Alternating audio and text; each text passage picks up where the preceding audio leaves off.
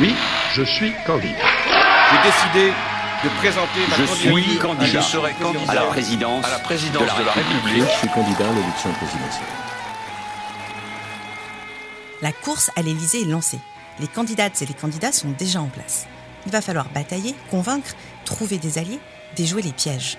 Pas facile de viser la fonction suprême. Alors, comment faire? Quels sont les bons outils? Les chercheurs de The Conversation France analysent les stratégies pour accéder au pouvoir et les compétences pour le garder. Je suis Cléa Chakreverti. Bienvenue sur Moi Président, Moi Présidente, le podcast qui vous donne les clés de l'Élysée. Si j'étais élue présidente de la République, Et euh, je propose ma candidature. Ma décision a été réfléchie, mais elle est prise. C'est pourquoi je suis candidat à la présidence de la République. Je ferai donc campagne. De quoi s'agit-il Pour faire campagne, il s'agit avant tout de savoir s'exprimer. Mais ce n'est pas donné à tout le monde. Juliette Dross, bonjour. Bonjour. Juliette Dross, vous êtes maître de conférences à Sorbonne Université et spécialiste de rhétorique et de philosophie ancienne. Vous avez également piloté pendant six ans le concours d'éloquence de la Sorbonne, Fleur d'éloquence. En tant que spécialiste des classiques grecs et romains, que pouvez-vous nous dire sur leurs enseignements? S'il fallait retenir deux points essentiels, euh, ce serait à mon avis les suivants. Le premier point, c'est que la rhétorique, c'est, en tout cas c'est comme ça qu'elle est généralement définie, c'est l'art de persuader ou le pouvoir de persuader. C'est-à-dire que s'intéresser à la rhétorique, c'est avant tout s'intéresser au fonctionnement de la persuasion. Et le second point, c'est que la rhétorique, c'est un art complet, c'est une affaire de fond et de forme. Euh, et que l'un ne peut pas aller sans l'autre. On ne peut pas faire un discours simplement en brillant sur la forme, ni simplement en ayant un fond euh, qui, soit, qui soit travaillé. Voilà, les, deux vont, vont, vont, vraiment de pair. Alors sur le premier point, hein, l'idée que la rhétorique, c'est l'art de persuader, c'est vraiment la notion fondamentale en rhétorique, c'est la persuasion. Euh, donc être éloquent, faire de la rhétorique, c'est pas seulement argumenter, c'est pas seulement bien parler, c'est avant tout persuader, c'est-à-dire rallier un auditoire euh, à la thèse ou à la cause, euh, enfin à sa thèse ou à la cause que l'on défend. Euh, et ça, c'est un point qui, mérite, me semble-t-il, d'être rappelé, c'est qu'on ne persuade pas dans l'absolu, mais on persuade toujours quelqu'un, un auditoire donné, dans une situation donnée. Et donc le discours qu'on fait doit toujours prendre en compte, l'orateur doit toujours prendre en compte l'auditoire auquel il s'adresse et la situation de prise de parole. Justement, qui le dit, qui l'écrit de façon aussi spécifique? Chez les anciens, beaucoup de, de, rhéteurs le disent, mais peut-être celui qui le dit euh, de la manière la plus claire, euh, l'un des plus grands rhéteurs de l'Antiquité, théoricien de la rhétorique, c'est Aristote. Donc c'est un auteur grec hein, du IVe siècle avant Jésus-Christ qui a écrit un ouvrage qui s'appelle La rhétorique. Et euh, Aristote, d'abord, ce qui est intéressant, c'est qu'il définit la rhétorique comme la capacité de, discerner ce qui peut persuader. C'est-à-dire qu'en fait, quand il, s'intéresse à la rhétorique, euh, il analyse ce qui fait qu'un discours va persuader. C'est-à-dire, en fait, pour, persuader, il faut aussi connaître la psychologie, hein, tout simplement, comment fonctionne le fonctionnement de, l'âme humaine. Et euh, donc, dans toute son analyse, euh, Aristote fait une, analyse extrêmement complète hein, de la rhétorique. Et le, point peut-être que l'on peut rappeler qui est majeur, c'est la distinction entre trois moyens de persuasion. Euh, L'idée que, développe Aristote, c'est que, en fait, pour persuader, on a souvent tendance à penser que pour persuader un auditoire, il faut argumenter. Alors c'est vrai, mais ce n'est pas suffisant. Et, et, si on remonte à Aristote, il y a trois moyens de persuasion. Il le développe notamment dans le premier livre de la rhétorique qu'on qu peut écouter ensemble. Les honnêtes gens nous inspirent confiance plus grande et plus prompte sur toutes les questions en général, et confiance entière sur celles qui ne comportent point de certitude, et laisse une place au doute. Mais il faut que cette confiance soit l'effet du discours, non d'une prévention sur le caractère de l'orateur. C'est le caractère qui, peut-on dire, constitue presque la plus efficace des preuves. Dans ce passage, Aristote distingue ce qu'il appelle des preuves non techniques, c'est-à-dire des choses qui sont extérieures au discours, par exemple des aveux, des témoignages, des chiffres, etc., que l'orateur va pouvoir utiliser. Et ensuite, il parle de ce qu'il appelle les preuves techniques, qui sont construites par la techné, par la technique, euh, c'est-à-dire par l'orateur lui-même. Il y en a trois, euh, qu'on appelle donc l'éthos, après lui l'éthos, le pathos et le logos. Alors, qu'est-ce que c'est que l'éthos? D'abord, c'est, euh, littéralement, ça signifie le caractère. L'idée d'Aristote, qui est une idée géniale, c'est que pour persuader un auditoire, il faut que l'orateur construise une image de lui-même, construise par son discours une image qui va le rendre crédible. Et donc, par exemple, il va mettre en évidence bah, sa modestie, euh, sa bienveillance, son honnêteté. Mais tout cela, ce sont des choses, des qualités qui sont construites par le discours. Et ce que dit Aristote, c'est que euh, voilà, cette image que construit l'orateur, elle va dépendre de la situation d'énonciation, elle va dépendre de l'auditoire auquel il s'adresse. Par exemple, un homme politique ne va pas construire, ne va pas transmettre la même image de lui-même, ne va pas construire la même image de lui, selon qu'il s'adresse à un public de hauts fonctionnaires, euh, aux députés de l'Assemblée nationale, ou par exemple euh, à des ouvriers d'une usine qui est menacée de fermeture. Si on pense à la campagne présidentielle euh, lors de laquelle François Hollande avait été à l'usine de Florange. Je viens donc devant vous prendre des engagements avec toute la responsabilité nécessaire. Je ne veux pas, moi, me retrouver dans la situation d'être élu un jour sur euh, une promesse et ensuite ne pas revenir parce qu'elle n'aurait pas été tenue. Voilà, donc l'orateur va devoir adapter l'image qu'il construit de lui-même à son auditoire. Donc ça, c'est le premier point, c'est l'éthos. Deuxième euh, moyen de persuasion, c'est ce qu'Aristote appelle le pathos, hein, la, passion.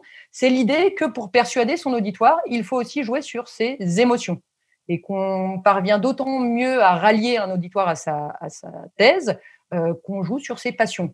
Euh, voilà. Et donc de ce point de vue-là, le bon orateur va devoir réfléchir aussi en amont de son discours aux passions qu'il veut soulever. Est-ce qu'il veut soulever, je sais pas, la colère? Est-ce qu'il veut soulever la pitié? Est-ce qu'il veut soulever la peur? Euh, est-ce qu'il veut au contraire rassurer? Est-ce qu'il veut donner de l'espoir? Alors on l'a, on l'a un petit peu vu hein, sur les sur les discours euh, autour du Covid-19, le, à la fois euh, jouer sur la peur, faites attention, c'est un virus qui est dangereux, qui tue, en même temps jouer sur l'espoir, on voit le bout du tunnel. Alors si ce soir, je m'adresse à vous avec autant d'humilité que de détermination, c'est pour vous dire que nous allons tenir encore, essayer de faire le point sur l'épidémie, les prochaines étapes. Essayez de vous dire que si nous restons unis, solidaires, si nous savons durant les prochaines semaines nous organiser, alors nous verrons le bout du tunnel et nous nous retrouverons. En tout cas, tout cela, ça, s'anticipe, ça ne s'improvise pas. Voilà, il faut travailler sur les passions pour persuader. Et enfin, le dernier moyen de persuasion, c'est euh, ce qu'Aristote appelle le logos. Hein, en grec, ça veut dire à la fois raison et discours. Et c'est la partie, on va dire, rationnelle du discours. C'est là qu'on met, c'est ce qui correspond généralement à la démonstration, à l'argumentation. on s'adresse à la raison de l'auditoire et on persuade également en argumentant. Mais ce qui est intéressant dans ce, texte d'Aristote, c'est qu'Aristote montre bien que les trois moyens sont complémentaires et que pour bien persuader, pour faire un discours réussi, il faut associer ces trois moyens de persuasion et non pas seulement argumenter ou seulement jouer sur l'image qu'on renvoie de soi, etc. Oui, je suis candidat. À l'élection présidentielle Vous avez évoqué un point crucial, celui de savoir manier le fond et la forme. Pouvez-vous nous en dire un peu plus? Euh, la rhétorique, dans l'Antiquité, c'est un, euh, dans son sens plein, on va dire, c'est euh, vraiment un art complet qui associe le fond et la forme. alors, si on revient là encore hein, aux enseignements des, des, rhéteurs grecs et romains, on distingue généralement cinq parties dans la rhétorique qui correspondent au fait aux étapes de production d'un discours. La première partie, euh, c'est l'invention, c'est le, moment où on va rechercher les arguments, rechercher le fond de son discours, savoir ce qu'on va dire. La deuxième partie, c'est la disposition, c'est-à-dire c'est l'organisation de son discours. L'organisation, le discours suit généralement des parties qui sont codifiées. Donc là, on est dans le fond. Voilà. La troisième partie, c'est le style. Donc, on est limite entre le fond et la forme. C'est-à-dire qu'on va euh, choisir le registre. Est-ce qu'on choisit un registre soutenu, un registre courant? C'est là qu'on va travailler sur les figures de style, par exemple les, anaphores, euh, par exemple les images, etc. Donc là, on va travailler sur le style dans cette partie. La quatrième partie de la rhétorique, c'est la mémoire. Alors, ça consiste, euh, ce sont des techniques en fait pour se remémorer son discours. Alors, ça a moins de d'importance aujourd'hui qu'on a des, dans la mesure où on a des, outils techniques plus pratiques que dans l'Antiquité. Un prompteur, c'est quand même plus facile à suivre euh, qu'un parchemin ou que, enfin, qu'un, qu'un, papyrus ou qu'une tablette à lire. Mais, mais voilà, ça permet aussi de se détacher de, de, son support. Et puis, la dernière partie qui est fondamentale, c'est l'action. Et là, ça, c'est-à-dire, c'est la capacité à incarner son discours. Donc, euh, ça comprend la gestuelle, la voix, l'intonation. Euh, c'est vraiment la performance oratoire d'une certaine manière. Et donc, on voit vraiment dans cette codification des parties de la rhétorique que le fond et la forme sont vraiment liés, sont indissociables. On ne peut pas faire un bon discours avec, encore une fois, seulement le fond ou seulement la forme. Les, deux vont, vont ensemble. Justement, vous donnez les noms de grands théoriciens de la rhétorique. On a évoqué tout à l'heure euh, Aristote, mais d'autres ont aussi repris ces procédés et on pense notamment au texte de Shakespeare, Jules César, acte 3, scène 2. Il s'agit du discours de Marc-Antoine. I come to bury Caesar, not to praise him. The evil that men do lives after them. The good is often interred with their bones. So let it be with Caesar. Alors, c'est un discours qui est effectivement souvent euh, cité ou étudié quand on fait de la rhétorique. Alors, pour situer un petit peu le, contexte, donc c'est un extrait de, la pièce Jules César. Jules César, c'est une pièce donc écrite par Shakespeare à la toute fin du XVIe siècle. Et le, sujet de cette pièce, c'est l'assassinat de Jules César, donc en, mars 44 avant Jésus-Christ. L'assassinat donc de Jules César par une conjuration républicaine menée par Brutus, qui était son fils adoptif. Euh, et dans l'acte 3, euh, César donc, vient d'être assassiné, et Brutus, donc son fils adoptif, qui a mené la conjuration, vient faire un discours devant la plèbe pour expliquer son geste.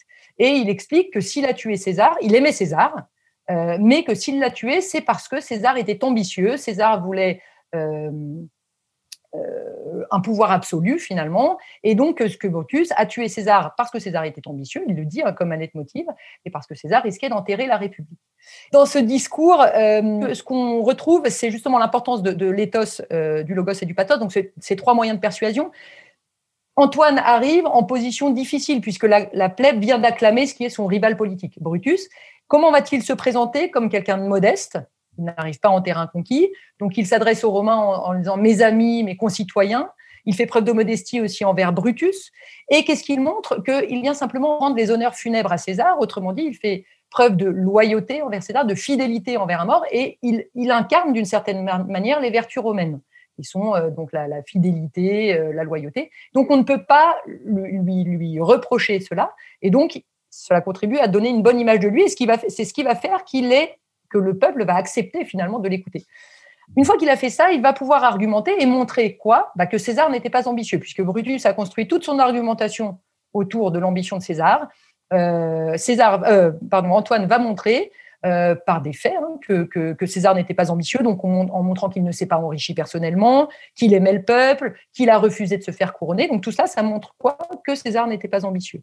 Ensuite, il laisse il laisse un moment de silence. Alors, on reparlera peut-être du silence parce que c'est très important en rhétorique. Pourquoi le silence? Parce qu'il va laisser à son public le temps de réfléchir à ce qu'il vient de dire euh, et de trouver par lui-même la conclusion qui s'impose, à savoir que César n'était pas ambitieux. Et donc, si César n'était pas ambitieux, c'est que ses assassins euh, sont des scélérats. Voilà. Et dernier point, le pathos. Alors là, on en voit beaucoup. Hein. Euh, Antoine va constamment jouer euh, dans son discours sur les passions, soulever les passions de son auditoire, la colère, euh, la pitié envers, le César qui vient d'être assassiné, le désir de vengeance. Alors il y a beaucoup de moyens de soulever les passions, mais il joue beaucoup sur les images, sur le style, etc. Et donc là, on voit bien justement comment, fonctionne la persuasion. Elle fonctionne vraiment sur l'imbrication de ces trois moyens que sont l'éthos, le logos et le pathos. Oui, je suis candidat à l'élection présidentielle. Je ferai donc campagne. Alors Juliette Droz, je voudrais revenir sur un point que vous avez évoqué tout à l'heure. Il s'agit de la façon d'organiser son discours et notamment la maîtrise de certaines techniques comme les silences par exemple. Écoutons un extrait, il s'agit du discours de Robert Badinter au sujet de l'abolition de la peine de mort et nous sommes le 17 septembre 1981. Demain, grâce à vous, il n'y aura plus, pour notre honte commune, des exécutions furtives à l'aube sous le dais noir dans les prisons françaises.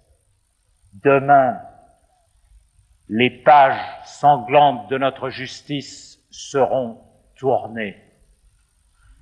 À cet instant, à cet instant, j'ai le sentiment plus qu'à aucun autre, d'assumer au sens ancien, au sens noble, le plus noble qui soit. Le mot de ministère, c'est le service. J'ai le sentiment de l'assumer. C'est un, discours absolument euh, magnifique.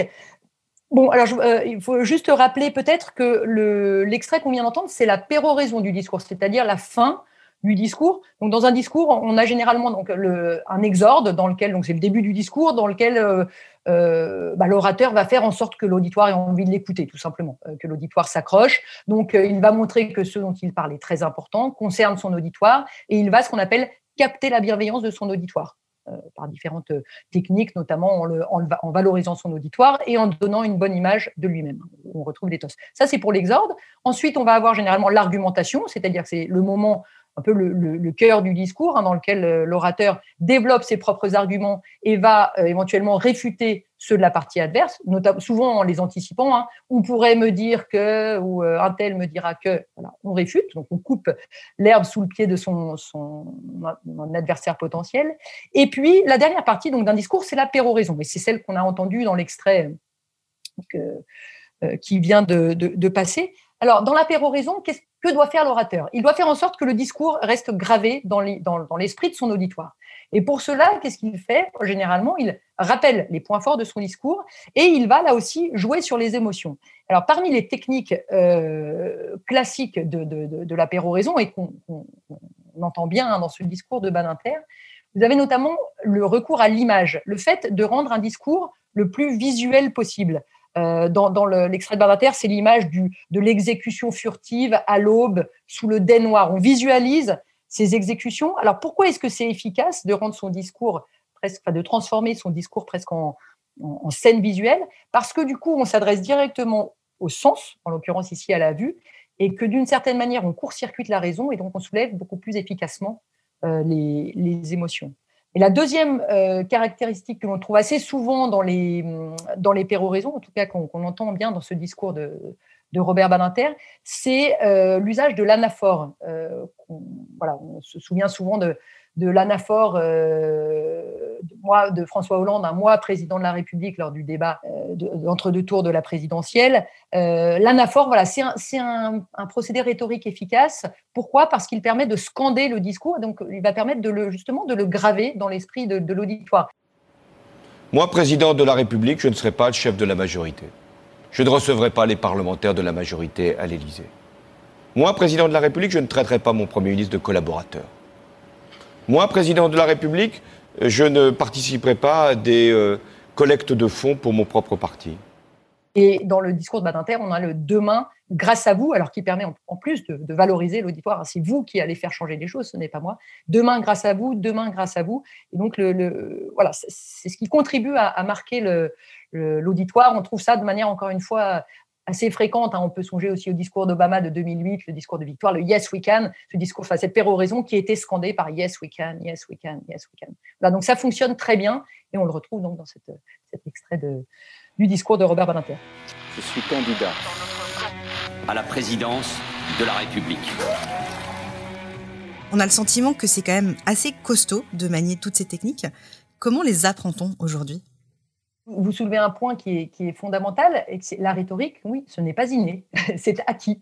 Alors, où en est-on en France? Alors, on avance en France, et, euh, voilà, et évidemment, on peut songer aux réformes euh, du baccalauréat hein, qui, ont, suscité beaucoup de, débats avec la difficulté que, qui est que pour enseigner la rhétorique, pour enseigner l'art de l'oralité, l'art de, l'art de, de, persuader, il, il faut soi-même les connaître. Donc, ça supposerait aussi que les enseignants puissent être formés à la rhétorique.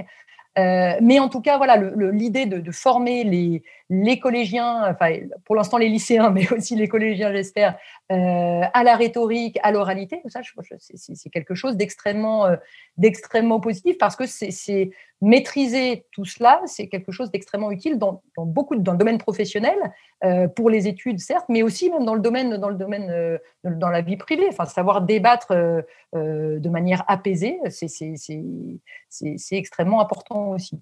Alors, donc ça c'est pour le, secondaire. Alors, dans l'enseignement supérieur, les, formations se développent aussi, notamment il y a beaucoup de, développement des concours d'éloquence euh, dans, beaucoup d'établissements d'enseignement supérieur et qui, ont, qui rencontrent souvent un, grand succès parce que les étudiants, justement, euh, sont bien conscients du fait que la maîtrise de la parole euh, et la maîtrise des codes de la rhétorique sont assez déterminants pour réussir dans leurs études et puis ensuite entrer dans la vie professionnelle. La banlieue, je la connais. Lorsque deux banlieusards plongés dans le trafic de drogue entrent dans une guerre pour des raisons strictement pécuniaires et que cette guerre aboutit à la mort de l'un d'entre eux, est-ce l'État qui fournit l'arme à l'assassin? Lui ordonne ou presse son doigt malgré lui sur la détente? Alors on a vu les techniques, la forme, les styles, mais y a-t-il des erreurs ou des tabous à éviter dans les discours? Alors, je, ne sais pas s'il y a vraiment des tabous ou des choses à éviter dans les discours politiques, parce que y a beaucoup de limites qui ont été franchies, hein, notamment récemment, qu'on pensait infranchissables et qui ont, été, euh, qui ont, parfois été franchies et qui peuvent être efficaces. D'ailleurs, en fait, le, le, tout cela, c'est un petit peu ce qu'on ce qu disait au début, c'est-à-dire ça dépend de l'auditoire auquel vous vous adressez de l'auditoire que vous voulez avant tout toucher. Il faut, le bon orateur, c'est celui qui s'adapte à son auditoire, qui est euh, fondamental, encore une fois, c'est toujours la même chose, c'est vraiment dans un, dans un discours d'associer le fond et la forme. C'est-à-dire qu'un discours qui est excellent sur le fond, euh, s'il n'est pas euh, incarné, ne va avoir aucun, impact. En fait, on perd très vite son auditoire qui n'écoute pas, c'est soporifique. À l'inverse, un discours qui peut être brillant, qui ressemble à un one-man show, mais derrière lequel il n'y a rien, va très vite euh, très vite ne fera plus illusion. Donc il y a vraiment cette association des deux, du fond euh, et de la forme. Si, si, si peut-être qu'il faut, il y, y, y, a une chose euh, à retenir d'importante, c'est toujours la clarté et la, et concision. C'est-à-dire que plus on est long, plus on risque de perdre son auditoire, plus on est confus, ben moins, on sera persuasif aussi. Mais après, oui, il y a, beaucoup de petites choses à éviter, mais je suis pas sûre, disons, qu'il y ait de, de tabous, euh, notamment dans le, discours politique. C'est vraiment une manière d'utiliser euh, finalement l'art de la parole en fonction de l'auditoire euh, auquel on s'adresse et que l'on veut persuader. Vous l'avez compris, sans rhétorique, sans argument, pas de campagne. Juliette Dross, merci. Je rappelle que vous êtes maître de conférence à Sorbonne Université et spécialiste de rhétorique et de philosophie ancienne. Pour en savoir plus, j'invite nos auditeurs à retrouver vos travaux sur The Conversation France. Je suis Cléa Chakraverti et vous avez écouté Moi Président, Moi Présidente, le podcast qui vous donne les clés de l'Élysée. Oui, je suis candidat. J'ai décidé de présenter ma candidature à l'élection présidentielle. Oui, je suis candidat à l'élection présidentielle.